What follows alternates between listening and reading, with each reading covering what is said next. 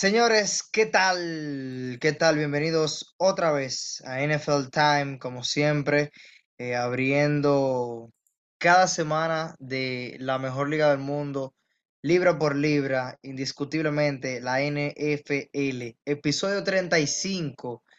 eh, episodio 35, señores. Eh, estamos, fuertes, hay par de cosas que tenemos que comentar, muchas cosas interesantes. Eh, bueno, primero corrieron un par de cabezas. Si ustedes se fijan, en el episodio anterior a este, hablamos de los entrenadores en problemas. Incluso ese fue el tema del episodio, el título del episodio. Y justamente luego de, de que pasó la semana y toda la cosa, cayeron un par de cabezas, las que se, las que se tenían que ir primero, y faltan más. Y vamos a hablar de mucho más. Hay algunos equipos, partidos importantes de la pasada jornada de la liga. Y vamos a estar dándole calor a todo eso y más. ¿Qué es lo que es, José? Señor, una, una excelente introducción que tuvimos de Robert eh, esta- en este episodio, buenísima como siempre. Y, y sí, miren, yo creo honestamente, yo siento que a veces eh, lo repetimos mucho, pero yo siento que esta semana, la semana 9, la que acaba de terminar, o bueno, la que terminó la última, Sí, eh, fue probablemente la mejor semana en cuanto a partidos se trata, matchups, etcétera, de lo que llevamos en la, en la liga este año al menos. Una excelente forma de iniciar la segunda mitad de la, de la temporada. una loquera. O sea, eh, muchos equipos ya han tenido su semana de bye. Que en el caso de algunos, muchos la tienen esta semana y la que viene. Hay muchos equipos que se van de bye ahora. Sí, mira, en el caso de Cincinnati, les convino. O sea, les convino tenerla temprano porque Cincinnati necesitaba eh, respirar rápido. O sea, necesitaba primero que, que Joe Burrow eh, se sintiera un poquito mejor de su pierna y también de que la defensa, que ya sabíamos, y tú lo mencionaste muchas veces, José, que estaba todo el mundo ahí, la línea ofensiva también. O sea, no era que faltaba gente, era que estaban jugando mal. Entonces, eh, esa, empezaron a jugar mejor, están jugando mucho mejor y yo creo que hay otros como a Seattle que no les convino tanto tener una semana de bye tan temprano, porque Seattle tiene una división bien difícil y ahora es que le falta mambo, porque su, su calendario. Eh, eh, no va a ser, compl- no va a ser fácil en ningún sentido, porque un equipo que se tiene que enfrentar a San Francisco dos veces al año, a los Rams dos veces al año, no es un calendario fácil, por donde sea que usted lo vea. A Entonces, los Cardinals dos veces al año. bueno, no- Este, hey, vuelve Kyler Murray esta semana. Lo tendremos sí, jugando el domingo.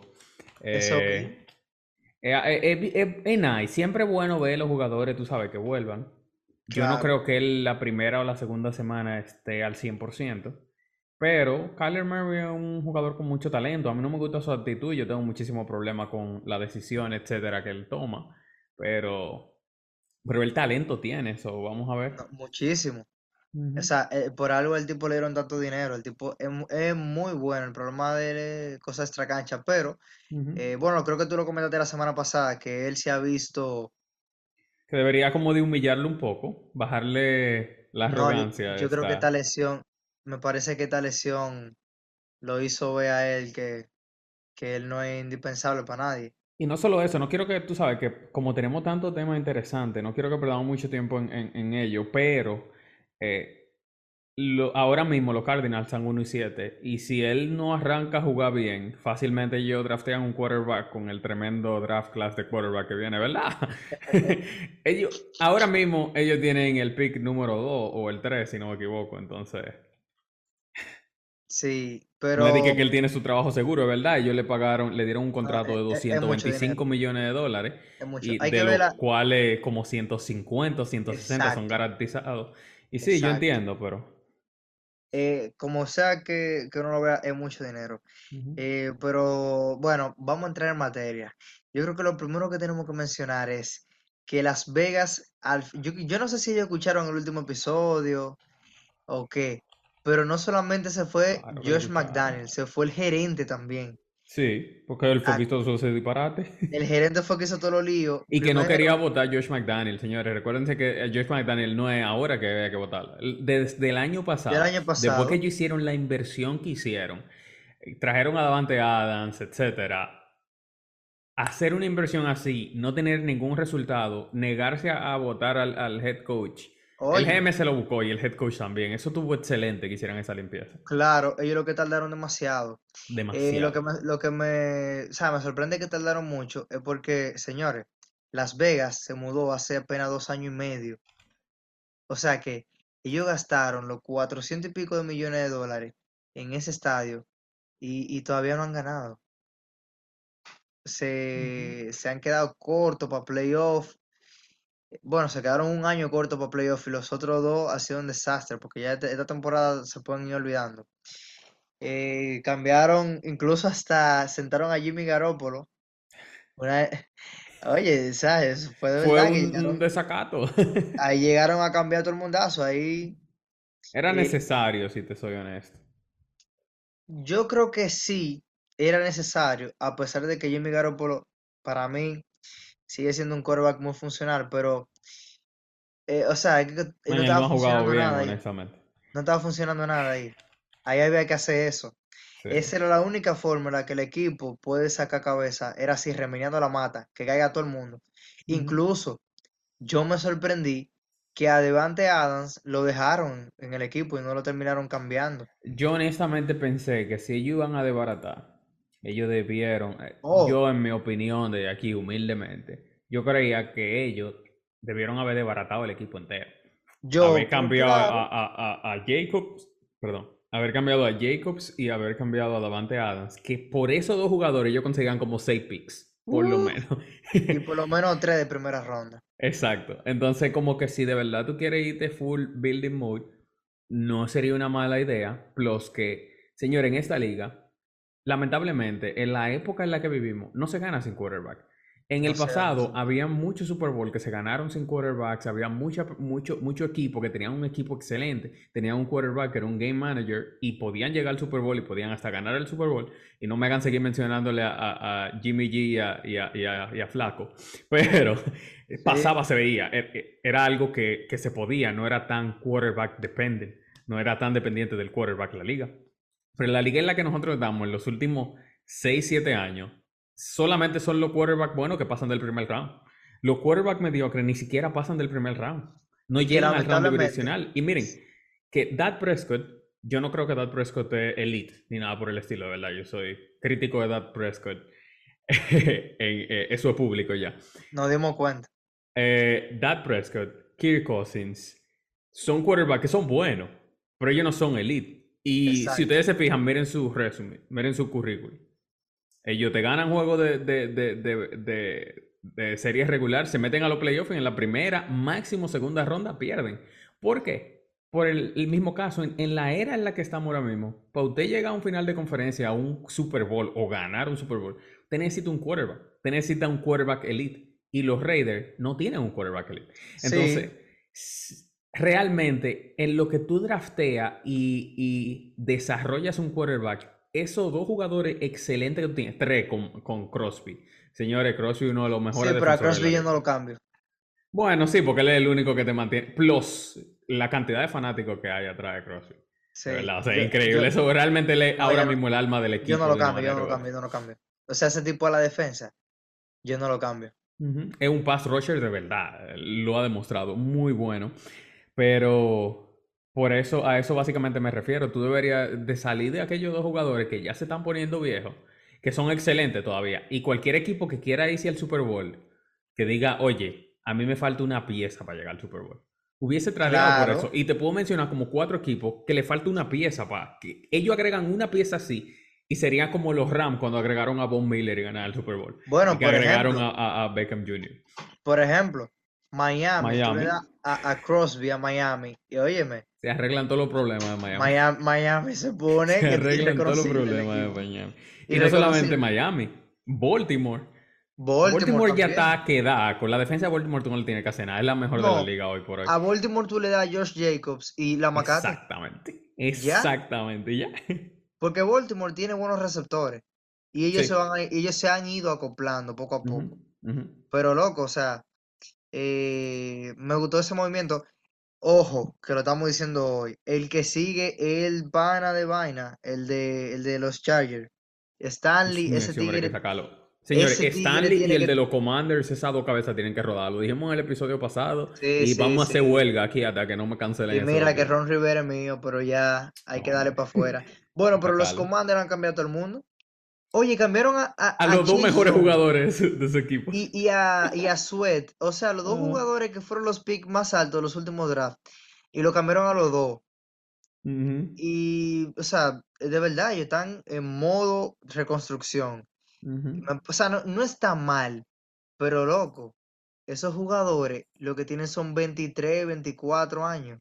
Sí. Esos jugadores son jóvenes, o sea, que tú estás reconstruyendo de una reconstrucción.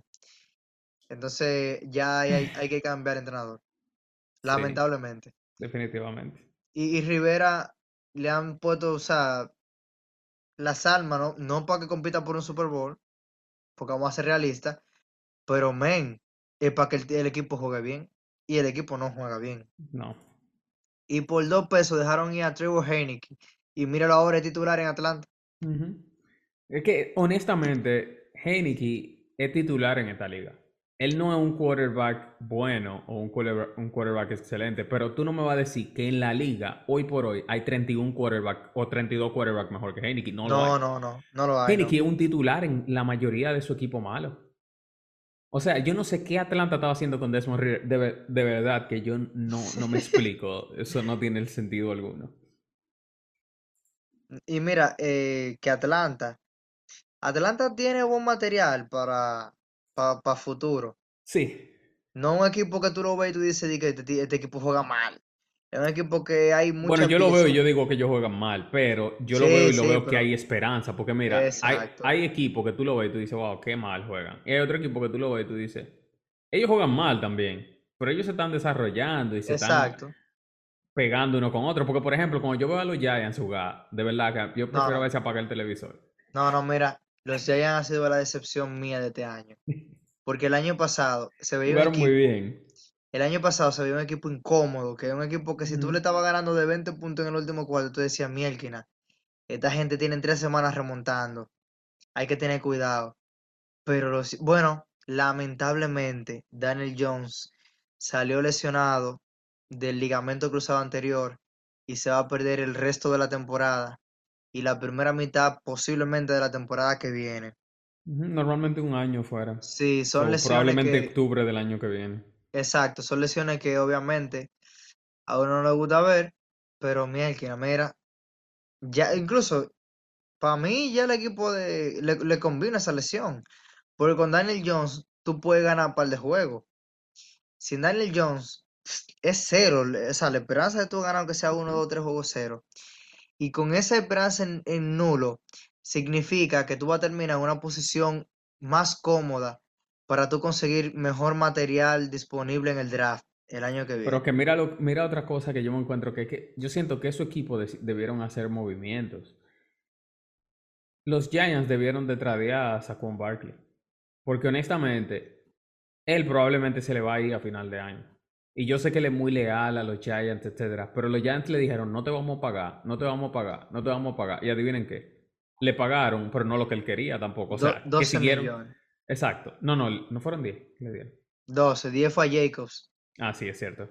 Eh, le dieron 12 millones, él quería 14, no me equivoco. Yo sé que le dieron 2 millones menos de lo que él estaba pidiendo. Y le dieron un año. O sea que ellos mismos le están diciendo, tú sabes que nosotros realmente no creemos en ti. Y, y, le salió bien. O sea, el, el gerente general. Yo creo que lo que ellos debieron de hacer fue totalmente lo contrario. Dale un año a Daniel Jones para ver si es verdad si él iba a replicar lo que él había hecho. Y entonces darle un contrato de tres años a Saquon Barkley y ya tú lo tienes asegurado. Pero Saquon Barkley es el mejor jugador de los Giants y al final de la temporada él puede salir por esa puerta. Sí, pero tú sabes cuál es el problema. Que, que ese, ¿sabes? Va con lo que tú hablabas ahorita de que una liga de quarterbacks. El problema de que tenía el equipo de los Giants es que dicen, ok, nosotros no tenemos picks futuro alto.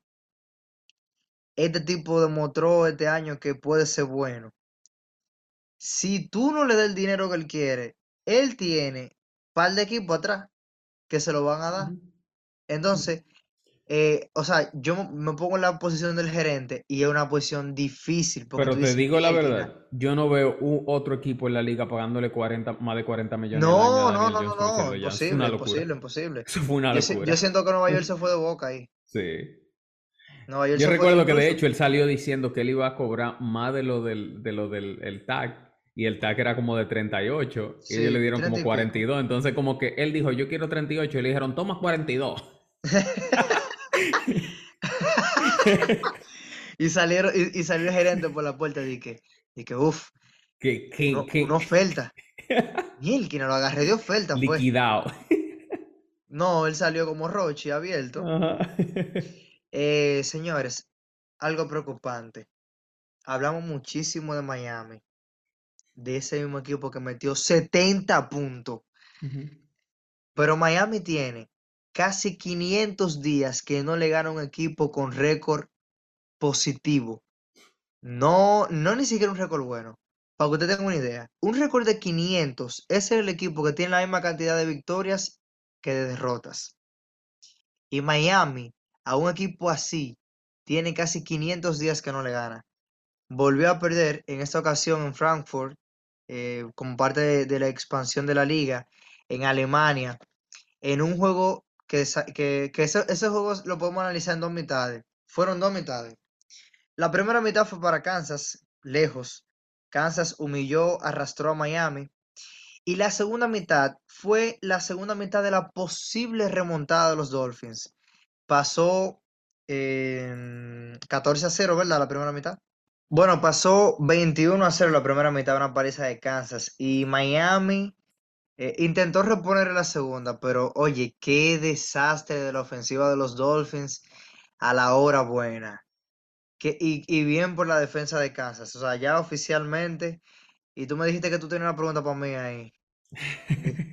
No, no. sí, sí, yo tengo una pregunta súper No dormido pensando en eso. Yo tengo una pregunta, Robert. Robert. Dale. Así es que se siente cuando tú tienes una dinastía que, que, tú le ganas con la defensa, que tú no tienes a veces ni que preocuparte con la ofensa. Te lo pregunto porque tú has sido fan de los New England Patriots y yo estaba en el, del otro lado de la silla.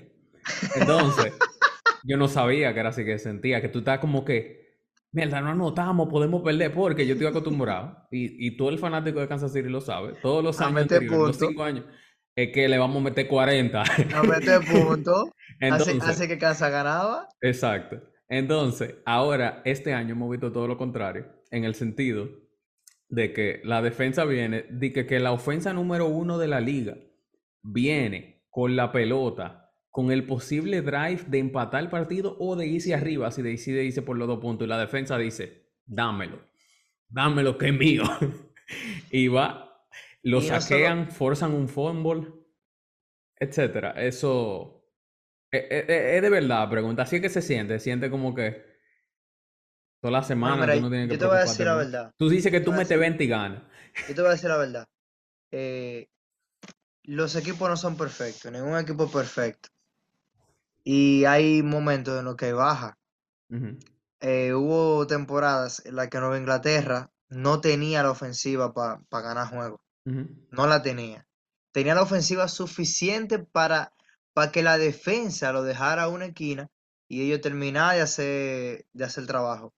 Hubo temporadas en las que la, defensa de Inglaterra no era buena, pero metían demasiado puntos. Era demasiado buena la ofensiva. No era, no era siempre. Eh, ahí, sí es un ahí sí era diferente de Kansas. Porque tú sabes que Bill Belichick todo el tiempo ha sido así, del mismo flow. No, y que cuando nosotros decimos que New England no tenía una defensa buena, hablamos de que la defensa estaba en el top 9 o 10 de la liga. Mientras que, que cuando decimos que sí tenía una defensa buena era porque estaba en el top 3 de la liga. Pero en el caso de Kansas, Kansas estaba acostumbrado a tener la defensa número 20-22 de la liga. Y el, en el año del Super Bowl tuvieron la mejor cita que fue top 14. Y este año esta semana, ¿ustedes saben en qué top está la defensa de Kansas City? En el 3. top 3. Y mira que, que este es un año, como nosotros hablamos hace poco, que no hay, no hay nombres. O sea, no hay de que, que tú digas, bueno, en la secundaria yo tenía aquí a que se qué, a que O sea, no hay grandes nombres. Lo Pero que sí, hay son muchos jugadores muy buenos. sí, y no solamente eso, y tú supieras que este, uno de los picks que ellos consiguieron por, por Tyreek Hill fue McDuffie. Y ese jugador me hizo coger todos los picks el año pasado. Porque era un novato y lo estaban desde la primera semana. Él fue de la primera ronda, pero era un novato de la primera ronda que desde la primera semana lo estaban poniendo a jugar. Estaba ganando experiencia, pero cometía muchos errores. La cantidad de Sí, castigo que le daban a McDuffie, la cantidad. Entonces era como que cada vez que yo veía a McDuffie, a veces también encojonaba. Señores, McDuffie, este año en nueve partidos, está en el top 3 de los mejores corners de la liga. En tackles, tiene como tres intersecciones, o sea, está jugando excelente. Y, la defensa se está draft. desarrollando. Ellos tuvieron hacer su selección de draft, supieron jugar a sus jugadores defensivos y este año está pagando. Y mira, y que, o sea, lo- lo- te digo, loco, lo- los equipos que forman una dinastía, y, y ya aquí no exagerando, lo de Kansas City, eso es lo que pinta. Kansas City tiene desde el 2018 Bueno, vamos a ponerlo desde el 20, cuando ganaron. Porque año- en años anteriores se quedaron en final de conferencia. Ojo, final de conferencia. En el 19 fue Entonces, que ganaron. Eh, el primer año de Mahomes fue el 18, perdieron en final de conferencia ok, contra Brady. Y en el 19 fue el 19 ganaron y, el 20 y en el 20 fueron de nuevo al Super Bowl. y Todo el mundo pensaba que iban a repetir, pero perdieron de Brady. Ok, y, o sea, y ya en los últimos años Kansas City tiene ¿cuánto? Dos anillos de Super Bowl, tres Super Bowl jugados y todos esos cinco finales de finales de conferencia. conferencia. O sea que ya va en camino, ah, bueno, en camino no. Casi una eh, eh, dinastía, es una, es una dinastía, porque si tú te fijas, ¿cuáles son las dinastías grandes que han pasado por la liga? Han sido equipos Steelers, de, de más de cinco temporadas. eso es, que se mantengan por más de cinco temporadas y normalmente dicen que tiene que ganar tres Super Bowl por lo menos. Yo digo que Kansas por- en los próximos 3, 4 años. Sí, sí, yo digo que este año, pero yo digo que en los próximos 3 o 4 bueno, es años, que si aunque sea un Super Bowl, gana. ya hablando en serio y, y quitando el fanatismo tuyo y toda la vaina, hablando en serio, e- e- esta temporada no hay un equipo mejor que Kansas para ganar. Mucha gente que debate Baltimore, No, re- no, Baltimore está dando no, el fuego, pero, y a mí me gusta Baltimore, señores, pero Baltimore ya yo tengo que verlo en la postemporada, porque no es la primera vez que ellos agarran una, una temporada regular y la debaratan, y cuando llegan a la, a la postemporada se vuelven a nada. No, y, y hay que ver, mira, que Lamar Jackson me ha sorprendido muchísimo. Amar está jugando eh, y toda la excelente. cosa, ha jugado, oye, ha jugado una temporada muy, muy buena, a pesar de que no tiene lo- los grandes números de años anteriores, pero es una temporada que el, el que la ha visto jugar un poquito entiende que es buena, buena, buena, buena. Eh, no solo eso, sino que eh, de verdad el equipo de Kansas City se ve muy superior al resto de la liga y yo dudo mucho que, que a la hora de la verdad algún equipo pueda, pueda derrotar a los Chiefs. En fin, hay más cosas que comentar. Miami tiene problemas serios en la defensa, serios. La defensa de Miami no detiene a nadie y mira que Kansas no jugó un gran juego ofensivo, eso lo vimos, pero aún así la defensa de Miami tiene serios problemas. Y cerrando partidos contra equipos buenos, Tua, hay que decirlo, Se derritió. Tua Se no ha sabido Sí, se derrite. cerrar juego bueno. Para Y tú que ha tenido la oportunidad varias veces. Y no, se derrite. Como sea, que, de hecho, yo vi un analista, creo que fue en ESPN, wow, no recuerdo ahora, que dijo, señores, nosotros tenemos que aceptarlo. Miami son los Cowboys del de, de- de la, de la americana. Ellos van a agarrar un equipo y le van a ganar por 50 puntos y después cuando le toca un equipo bueno van a perder un juego cerrado. Porque no saben cerrar los juegos. Pero yo siento también que puede ser mucho eh, la falta de experiencia. Señores, el primer año de verdad de Tua fue el año pasado. Es su sí, segundo año. Y que a veces lo queremos juzgar porque tenemos a Tua y del otro lado tenemos a Jalen Hurts. Y Jalen Hurts también está básicamente en su segundo año de verdad, porque aunque el primero fue el, el anterior, el 21, él jugó solamente 5 o 6 partidos ese año. yo Y el año pasado fue que lo jugó completo. Y señores, Jalen Hurts es una bestia. De verdad, Jalen Hurts es una bestia. Yo sé que no todo el mundo está con los Eagles, yo estoy full con los Eagles, pero este, no todo el mundo tiene el talento de entrar a la liga y empezar a romper la liga. Y, y con la condición de Jalen Hurts, que no fue un tipo que de segunda ronda, un pick, que fue banca en, el college incluso, de Tua. De Tua, que venía así, fue banca de Tua. que se tuvo que cambiar de universidad porque Tua le quitó la titularidad. Y mira, llegó a un Super Bowl primero. Y, ha jugado mejor que Tua. Y el año pasado, sí, y el año pasado no ganó el MVP porque primero por la lesión que tuvo, que se perdió un par de juegos finales, y segundo porque Mahomes, bueno. Mahomes el año pasado estaba dado al peca. Principalmente Mahomes el año pasado, es que el año pasado fue la primera vez que Mahomes tenía la motivación de ser el underdog, de ser el que nadie creía en él porque Tyreek se había ido. Exacto. Creo que eso fue una motivación extra incluso. Eh, mira, un partido interesante, hablando de, de Jalen Hurts y demás. Filadelfia le ganó a Dallas. Y yo vi un análisis de, uno de ESPN en español que fue muy interesante, que él decía que Dallas, ese era el juego de Dallas, que ese era el juego de los Cowboys. Los Cowboys quieren saber si ellos son contendientes, de verdad. E, este es el juego de ustedes, este es el juego que ustedes tienen que ganar. Porque después que ustedes ganan este juego, fácilmente le quitan la, división y la conferencia. Se la quitaban, porque empataban en el récord si le ganaban este juego. Y aparte de que empataban en el récord, iban a tener el, juego ganado contra Filadelfia, entonces iban a estar por encima de Filadelfia y por la conferencia. Y el próximo juego me parece que va a ser en Dallas. Sí, sí, porque este fue en Filadelfia. O sea, que, si los Cowboys le llegaban a ganar a Filadelfia ese partido, eh, iba a ser uno de esos juegos que no íbamos a acordar. Final de la temporada, que en la semana 9, Filadelfia perdió de Dallas. y, y lamentablemente Loco, es que para tú ser un equipo contendiente, estos son los juegos que hay que ganar. Definitivamente. Y no Mira, yo, te, voy a decir un análisis. Y fue un juego mientras Yo, mientras yo estaba viendo el juego, yo simplemente estaba analizando eso. Yo e, incluso creo que, que lo comenté, estábamos hablando por el chat y, y, lo comenté, que dije, Dak está jugando espectacular. Dak jugó excelente. Bueno, tuvo los números. 374 yardas, tres pases de anotación. Eh, no, o sea, literalmente no cometió errores y tuvo un quarterback rating de 115. Es ese, de hecho, yo estaba viendo, basado en los números, si no me equivoco, es el, el, mejor o el segundo mejor partido de Dak en su carrera. ya tú sabes. O sea que, miren, miren lo que yo le voy a decir. Los Cowboys no van a jugar mejor ley. Y por el otro lado, Filadelfia, al menos la defensa, jugó pésimo jugó uno de los peores partidos de la defensa en sí, en Filadelfia.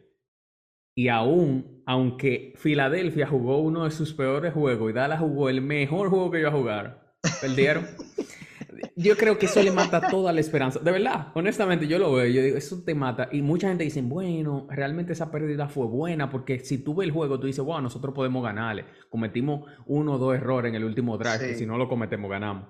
Sí, pero ustedes yo no creo que tengan otro chance de jugar con Filadelfia y que Filadelfia le juegue mal.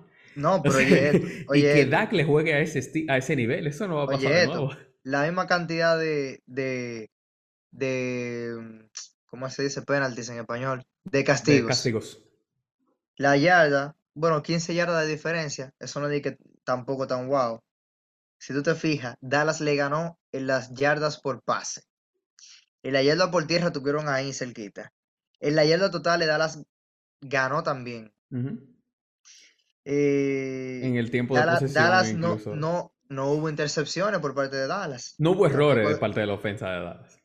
Oye, un fumble perdió Dallas, pero Philadelphia tuvo tres fumbles, o sea que tuvo así accidentada la ofensa. Y ganaron. Tú das tres, es lo que yo te digo, tú estás dando tres turnovers y tú estás ganando el partido.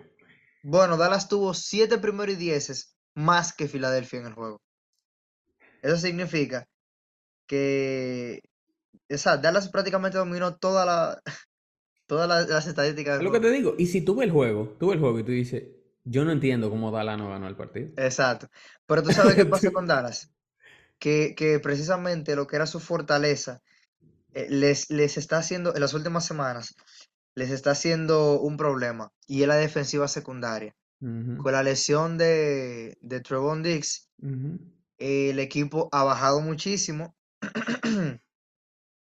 Y a la defensa también se vuelve predecible porque saben que Micah Parsons va a presionar, que. Micah Parsons va a hacer esto, lo otro. Eh, eh, o sea, cuando, cuando estaba la defensa completa, Micah Parsons hacía hasta de safety.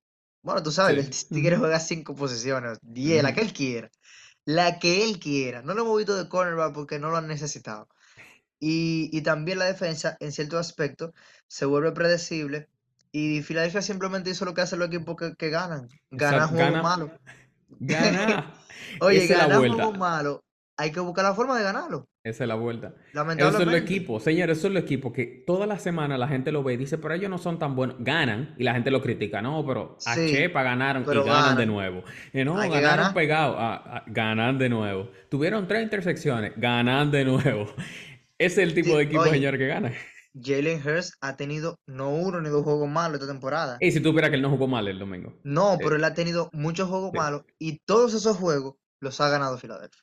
Así, así de simple. Todos, pero el de, el de, el de los Jets, que ese fue el peor ah, juego. sí. Tuvo como cuatro No, no, no. intersecciones en un partido. No, Fue. en ese, se- ellos, se lo regalaron ese juego. Ellos, Que de regalaron. hecho, señores, en ese partido de Dallas y Filadelfia, Filadelfia en el último drive hizo todo lo posible para que Dallas ganara. No, que no hay forma de que y no, y te voy a decir algo, y ahí es que tuve el techo de los quarterbacks. Y, y yo vengo de nuevo como crítico de Dak Prescott a, a tirarle. Él tuvo un juego casi perfecto, ¿verdad?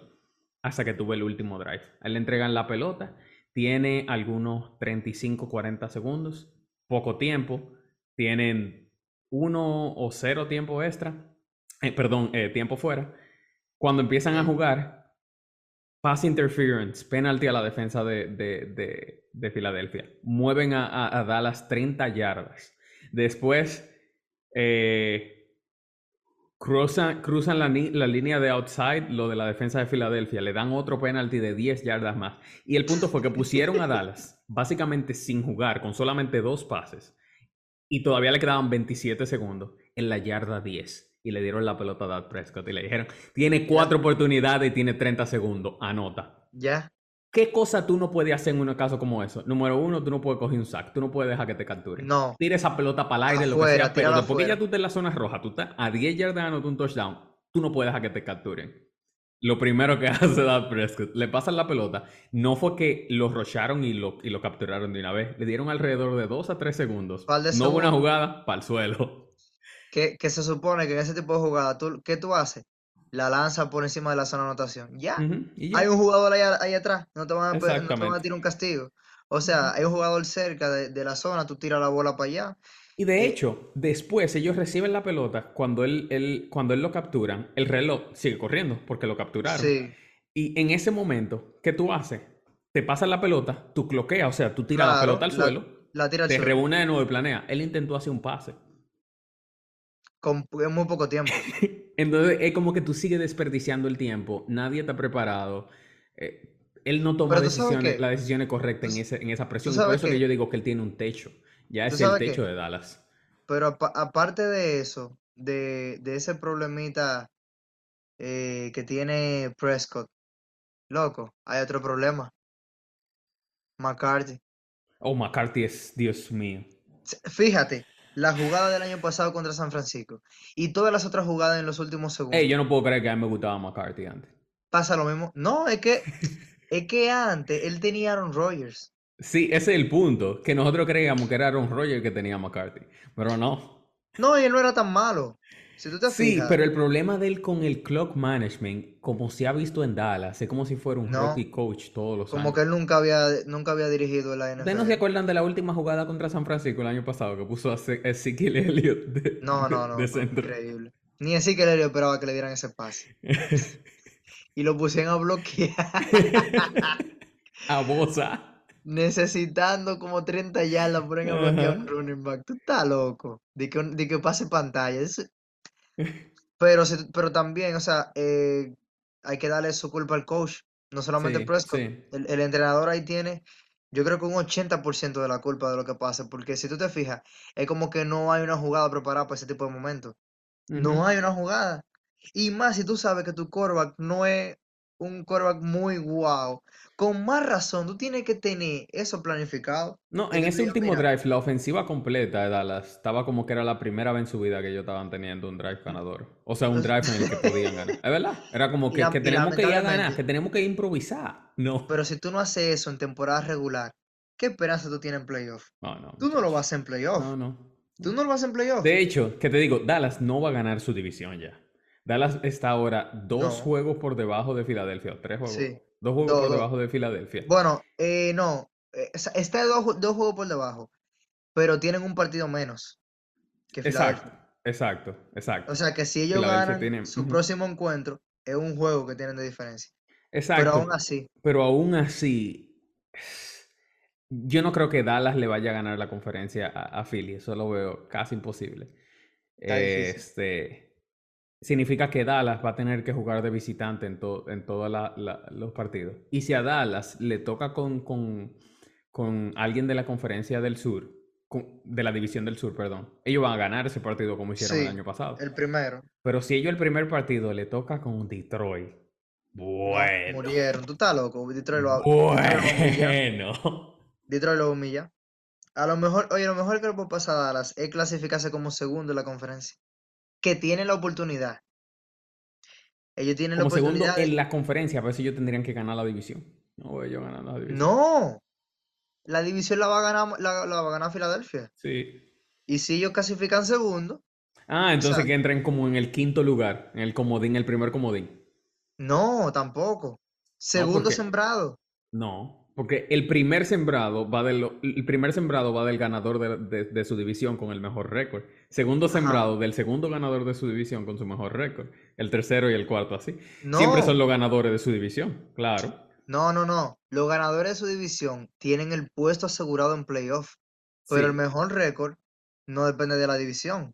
O sea, si, si Filadelfia en el año pierde dos juegos y Dallas también pierde dos juegos, y, y entre esos dos, Filadelfia le ganó la, la serie particular, Dallas va a quedar de segundo, Filadelfia va a quedar primero en la división. O sea, en Pero el año pasado, Tampa Bay tenía un, peor récord que Dallas y aún así Dallas era- quedó en el quinto lugar y Tampa Bay de cuarto. Precisamente Porque no porque... quedó empate con Filadelfia. Ah, sí, ya. O sea, es lo que... Bueno, Es como sí, yo, como yo te digo, como Tampa Bay el año sí, pasado, sí, es, es es por la división. Entonces, es lo que te digo, a ellos les convendría quedar en el quinto lugar, sea, quedar en el segundo de la división y Exacto, clasificar de primero para que le toque con la del sur, que va a ser la por la peor del sur. Exacto, para Esa es la única oportunidad que ellos tienen de ganar un juego, porque si ellos le toca con los 49ers, con Detroit No, o con murieron. Philly, murieron. mu- murieron. Y mira que van, oye, o sea, Dallas tiene el camino suave para estos playoffs. Nada más son esos otros equipos que son buenos en, en- en- Si, en- en- en la nacional. si los Cowboys quieren llegar a un Super Bowl, este es el año. Este, este es el año. This is our year, como dice. Fíjate que se topen uno de los uno de esos grandes, dos de esos grandes en playoff. Uno se va. Sí, ellos lo que tienen que torando porque Philly le toque con los 49ers. Exacto, uno de ellos se va ahí. ¿Y qué tiene que hacer Dallas? Dallas lo único que va a tener que hacer, ganarle a un grande, a uno, porque ellos, los otros se van a matar entre ellos. Dallas le gana a uno y fácilmente se mete en Como, le tocó a Philly el año pasado. Exacto, que le pero Philly tenía el primer sembrante que descansó la primera semana. La segunda le tocó con los pobres Giants, sí, y eso no debieron de pasarlo en televisión no, ese juego fue un abuso. Eso- ese juego pasó como 33 a 3. ¿eh? Ese juego se acabó en el primer cuarto. Yup, Ese, yup. ese juego se acabó ahí. Y, y, le- ¿y quién fue el único que tocó? San Francisco al 49ers, final. y se lesionaron, etcétera. Pero e- ese, ese ya es otro tema. Exacto. Sí. Entonces, bueno, me parece que es un buen momento para hablar de, de lo bien que viene jugando Cincinnati y de, ya yo creo que no, no tenemos que hablar mucho de Buffalo. Mira, hay, hay varios takes de ahí. Nosotros tenemos tiempo dándole tabla a Búfalo, so vamos a dejarlo que cojan un chin de aire. Pero si Sí, usted sí. vio el No, es que, partido, es que pasó lo mismo. sí, y, Inconsistencia. y- y no solamente la inconsistencia, es que tuve el partido y no fue tampoco que los Bills jugaron tan mal. Es simplemente que se veía como que Cincinnati era mucho, mucho, muy superior. Era como que si Cincinnati estuviera jugando con un niño. Que al final, señores, al final usted ve el, el score y te dicen, pero pasó 17 a 24. O sea, no fue de que, Sí, pasó de tanto. El juego estaba 24 a 7. O sea, en el último cuarto, ya después que el juego estaba perdido, ya anotaron un touchdown, un gol de campo, y por eso el, se ve como si estuvo pegado. El juego nunca estuvo cerca. El juego tuvo 14 a 7 y luego 21 a 7 y luego 24 a 7 todo el partido. Y Cincinnati, si usted vio el partido, siempre tuvo el control. Era como si Cincinnati estuviera jugando con él. Llegó el punto de que Cincinnati simplemente estaba comiéndose el reloj. Y, y sí, Cincinnati, o sea... Yo tengo un take con Cincinnati, viejo. Y yo creo, y lo voy a decir ahora porque no lo he escuchado en ninguna red y no quiero que me, que me roben mi take. Yo creo que este es el año que Joe Burrow se lleve el MVP. Cóndala, sí. Porque, en primer lugar, vimos a Cincinnati lucir malísimo porque Joe Burrow estaba lesionado. Vimos lucir, vimos, nosotros siempre decimos, Joe Burrow tiene un equipazo, y es verdad, él tiene un equipazo. Pero lo vimos que no ganaban un juego, empezaron 0 y 3 de nuevo. Sí. Y desde que él se sanó, ve ese equipo como ve a los 49ers la primera 3 o 4 semanas. El equipo está jugando de bien. Que a mí me sorprende mucho. 5 y 3 Y lo que me sorprende es que no solamente el hecho de que ellos han ganado, ¿cuánto? ¿Cinco juegos seguidos? ¿Cuatro juegos seguidos? Te voy a decir ahora. Cuatro. Cuatro juegos seguidos. No es eso solamente lo único que me sorprende. A equipo bueno. Una, equipo bueno. Otra, que la defensa, ellos dejaron ir a todo el mundo y tienen un saco de novatos y están jugando excelente. O sea, yo no soy la defensa top 5 de la liga, pero están jugando muy bien. Y con la ofensa que tiene, que tiene Cincinnati, Cincinnati no necesita una, una defensa top 10, realmente. Entonces, realmente yo me encuentro que Cincinnati es un equipo que está muy bien parado. El problema de Cincinnati es que su división se está acabando. Yo le dije antes de que empezara la temporada que sí iba a ser la división más difícil de la liga. Ahí está. Cincinnati está 5 y 3 está en el último lugar de su división. Para que ustedes tengan una idea. Sí, Esa división se está acabando. Lo demás, los otros dos están 5 y 3 también. Y, le ganaron a Cincinnati. El único equipo que ha tenido nueve juegos hasta ahora es Baltimore. Y Baltimore tiene un récord muy bueno de 7 y 2. Exacto. Si tú te fijas el número de Joe Burrow hasta ahora, 1861 yardas, promedia 232 por juego. 12 por de Recuérdense que en el primer partido él metió menos de 100 yardas. Sí, no, Para que te vayas haciendo una idea del promedio. ¿Por qué el promedio? Te dice, wow, 2.30, no mucho, pero. Sí. Cuatro, cuatro intercepciones solo. Eh, ¿Qué más? Bueno, tiene un, porcentaje de por partido de 3.9 touchdown.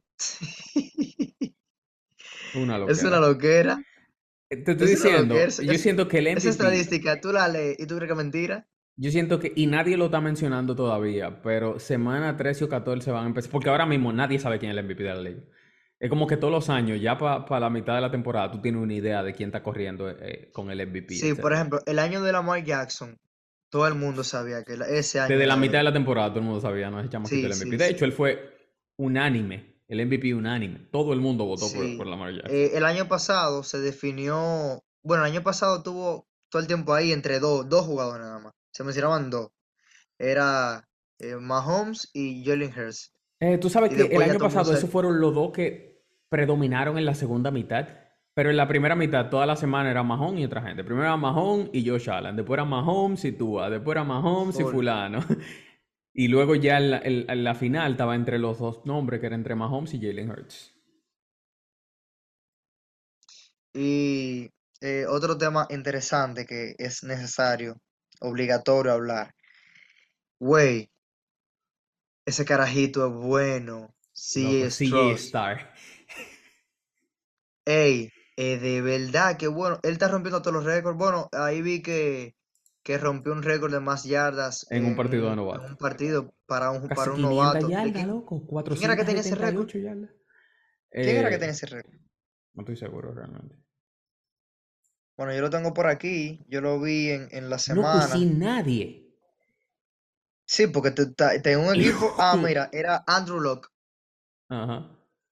Ya tú sabes. Ese récord fue en el 2012 que lo pusieron, en la temporada 2012-2013. Que lo puso Andrew Locke. Eh, Y, y si tú te fijas, él semana tras semana le rompe un récord a alguien, a alguien duro. Y loco, tiró cinco touchdowns, si no me equivoco y cero intersecciones. Y en la temporada entera tiene una o dos intersecciones. El chamaquito está rompiendo. honestamente, tuve al chamaquito jugar. Y mira, después de la primera mitad de los partidos, tú te das cuenta qué equipo de verdad eh, no fue una impresión la primera, segunda, tercera semana y qué equipo realmente sí fue una impresión y ya se están desbaratando. A mí me gustaban los Rams porque he jugado bien, pero honestamente usted se da cuenta que los Rams, ahora mismo se lesionó Stafford, que incluso peor, pero es un equipo que te puede ganar un partido, obviamente, pero no un equipo contendiente. Green Bay, eh, Jordan Love jugó muy bien las tres primeras semanas, después que había video, realmente, y todavía yo le tengo un poco de fe a Jordan Love, porque este es su primer año como jugador titular. Este, pero no ha jugado Para mí, bien. para mí lo hace un buen coro. Yo también creo. Yo no creo que él vaya a ser elite, que él vaya a ser un Mahomes, un Borro, pero yo me encuentro que él puede ser un buen quarterback. Puede ser un Kirko por ahí, ¿tú me entiendes? Una vaina decente. Yo creo que, yo creo que él puede ser mejor de. Ah, bueno. Realmente. Vamos a ver. A mí me gusta. a A mí me gusta pero- Jordan pero- Love. A mí me gusta Jordan Love. Yo lo quiero ver. Me gustaría que, que él se pueda desarrollar bien. Pero ya tú has visto, después de, de que pasaron, que hay videos, ya tú ves que, ah, bueno, él, él no es tan bueno como pensábamos. Fue un overreaction. Vimos un equipo muy bueno y después se desbarata.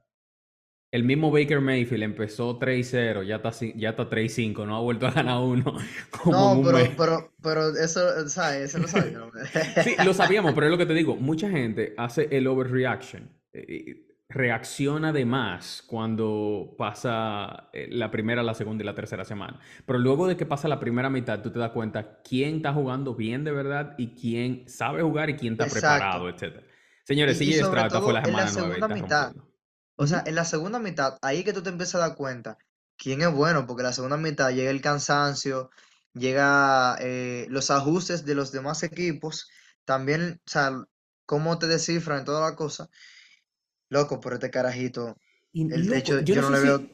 el, Yo el vi un meme, yo vi un meme de, de que de la, de la gente de los Panthers mirando mal a CJ Stroud, de que, que como que, en serio, tú no te supuesto a hacer eh, los esto. Panthers, los Panthers son malos, man. No, Hasta no. drafteando No, no, muchacho. No hay Y forma, no. Bryce Jones toda la semana juega peor y CJ Stroud comiéndose la liga. No, no, Y no, olvídate, no CJ. Stroud ha jugado con equipos mejores que con los que ha jugado Carolina. Bueno, José, te interrumpo para decirte que las estadísticas de Baker Mayfield son mejores que las de Joe Burrow. Sigue. Señores, eso es overreaction. Eso, eso no va a terminar así al final de la, al final de, de la temporada. Tranquilo, tranquilo, que todo va a volver a la- todo está volviendo a la normalidad. Ya todo se está acoplando de nuevo. De, de hecho, miren a los Saints que empezaron jugando malísimo y ya están jugando bien y parece que la ofensa al final está despertando. Derek Carr parece el mismo Derek Carr que podíamos ver en. Las Vegas de vez en cuando. Es que estaba ahí, esa ofensiva estaba ahí, lo que pasa es Sí, que lo que no pasa era que no estaba conectando. Exacto. Entonces, eso es lo que te digo. Hay muchos equipos que inician mal, después arrancan. Hay muchos equipos que inician bien, después la liga ve los videos y dice, bueno, y los hackean. Encuentran la forma de ganarle. ey, yo no me quiero enfrentar a, a los Santos, oíste, en, en una primera ronda. No, ni yo. Ese dan un equipo susto, nada más con la defensa te gana. La Nada más con la defensa te equipo gana. desgasta muchísimo. O sea, tal vez ellos no te ganen. O puede ser que sí. No, y a veces que equipo no te ganan y te lesionan tres. Es el problema. Tú llegas la semana siguiente para, el siguiente juego de playoff muerto, literalmente cansado. Entonces, estamos en la tem- una temporada que ahora es más larga que en años anteriores. Ya tenemos dos años, que me encanta que la temporada Sí. tenga un juego más. Y oye, tú llegas a playoff un poquito cansado y también eh, en playoff esa, la intensidad sube, toda la cosa. Y si- dependiendo del rival que le toque, pero Nuevo Orleans está supuesto a ganar su división, que es el sur. O sea, fácilmente tú vas a tener que ir allá. A, por ejemplo, Dallas. Dallas le puede ganar a New Orleans, pero New Orleans le va a sacar el jugo a ese equipo de. Dallas. Lo va a poner a ciudad. Y Dallas es un equipo tan, tú sabes que, Que se atreva a perder. No me sorprendería. Yo me, sorprende, yo me sorprendo más si Dallas llega al final de conferencia que si pierde la primera ronda. Señores, Dallas no llega a una final de En conferencia 27 desde el años. 96, cuando ganaron el último Super Bowl. Ajá. No es ni siquiera que no llega a un Super Bowl, o no que no ganan un Super Bowl. Es que ni siquiera a la de antesala del. Super Bowl los Cowboys llegan desde el 96. Ajá. O sea que Es un equipo que de verdad. es lo que te digo. Y, y créeme que los, a mí no me sorprendería mucho ver a los Saints ganarle a Dallas un juego de playoff. Pero, anyways, volviendo a, a CJ Star antes de cerrar con él. Si usted vio ese partido, la defensa de los Texans estaba jugando en contra de CJ. O sea, CJ estaba jugando en contra de la defensa de los Buccaneers y en contra de la defensa de los Texans. Porque la defensa de los, te- de los Texans, de- incluso en el último drive, llevó a Baker Mayfield, le dio como 40 yardas solamente en penalties. Que si no me equivoco, la defensa de los Texans terminó con más de 100 yardas en penalties. O sea, que nada más en penalties ellos les regalaron un touchdown sí, a, a- a- Baker Mayfield. Y creo que fue 120, 130 yardas en penalty, no recuerdo, pero por ahí va la cosa. El punto es que CJ Stroud está jugando en contra de su propia defensa, en contra de la defensa de los Bocaneros. Aparte de que Baker Mayfield tuvo un buen partido, anotó, de hecho, dejó el juego con 40 segundos, si no me equivoco, ganando 37 a 34, no, a ujú. 33. Y CJ Stroud, sin pateador, No, no, no. se lesionó al pateador, sin pateador, él. Le dijo, dénmelo, pásenme el balón, vamos a anotar, camine. Y ahí fue y le metió, señores. y, y de verdad que fue un partido muy divertido y vale la pena tirarse los partidos de CJ Stroud, el chamaquito promete. Increíble que nosotros te- estemos recomendando a gente que vea juegos de Jacksonville, De de los Texans, de Houston, de Detroit. Detroit. Como, hey, esta es la mejor liga del mundo. Mira cómo cambia la liga de un año a otro. Un equipo que tenía décadas siendo malo. Ahora eh, hay que verlo. Señores, vamos a darle la predicción. El Caballero de la Noche tiene cuatro minutos para soltar Oh, pero eso, todo eso lo que viene para esta semana. Eso viene rápido. Señores, la semana pasada fue muy buena y no pudimos subirle las predicciones. Estaba muy buena y muy interesante. Esta semana los equipos se ven como que muy superiores a los otros. No me gustan mucho los matchups, si les soy honesto.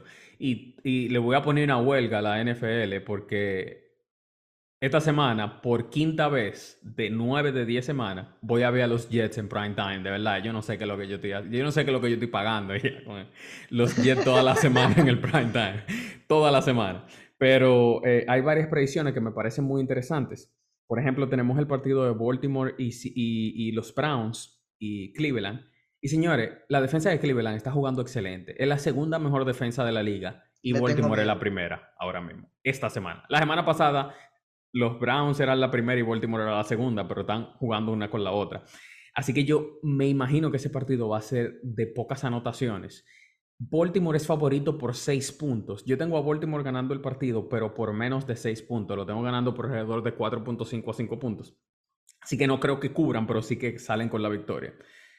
Por el otro lado, la segunda predicción, tenemos el juego de los Santos y los Vikingos. Los Vikingos vinieron de ganar, señores, con Josh Dobbs. Después de que él llegó el sábado al edificio, jugó el domingo, no se sabía el nombre de nadie. Le dieron un libro en el avión con toda la jugada y él se la aprendió, llegó, jugó y ganó. Él tuvo la suerte de que el coordinador ofensivo, él había entrenado con él en Cleveland y ya se conocían y ahí, pero como quiera. Pero, o no sea, él demostró ser muy inteligente, pero eh, yo siento que Las Vegas se está cayendo en el hype y creen como que eso es algo sostenible, como que, mierda, van a ganar. Y de hecho, en el partido de los Saints y los Vikingos, los Saints son favoritos por dos puntos, si no me equivoco.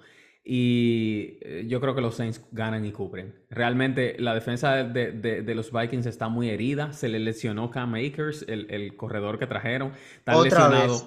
Addison, el, el, el wide receiver, y Justin Jefferson todavía está fuera. Entonces, ahí no hay nadie. Ahí están literalmente la gente que limpian y los conserjes jugando eh, eh, eh, fútbol americano. Y, la y el partido, el juego ofensivo de los, de los Santos de, de New Orleans ha arrancado. Los New Orleans son favoritos solamente por dos puntos. Yo los tengo ganando ese partido y cubriendo. Lo tengo realmente ganando como de seis puntos a un touchdown, por lo menos.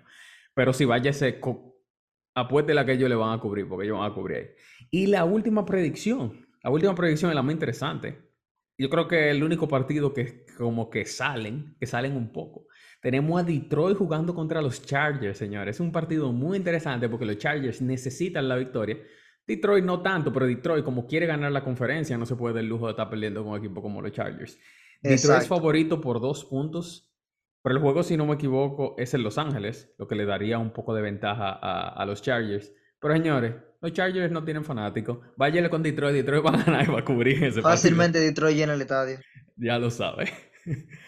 Eso ha pasado pila esta temporada, que uno ve los juegos de los Chargers y parece que son visitantes. Porque en realidad ellos tenían fanáticos cuando estaban en, en San Diego. Sí. ahora Pero al equipo mudarse, Ujú. como que los fanáticos dijeron, bueno, mi gente, ustedes váyanse solos, pero nosotros no vamos para allá. Señores, yo espero que ustedes ha- hayan agarrado las predicciones del Caballero de la Noche. Ese tigre, él me da miedo a veces porque se equivoca muy poco y se supone que en esto los errores son más grandes que los aciertos. Pero agárrese de ahí y recuerda, nosotros siempre le cobramos el 10% de todas sus ganancias porque aquí no podemos ser tan bacanos. Nos vemos en una próxima y tranquilo que no vamos a dejarlo tanto tiempo sin, Sí. sin análisis de NFL. Esto fue NFL Time, episodio número 35. Nos vemos. Hasta luego.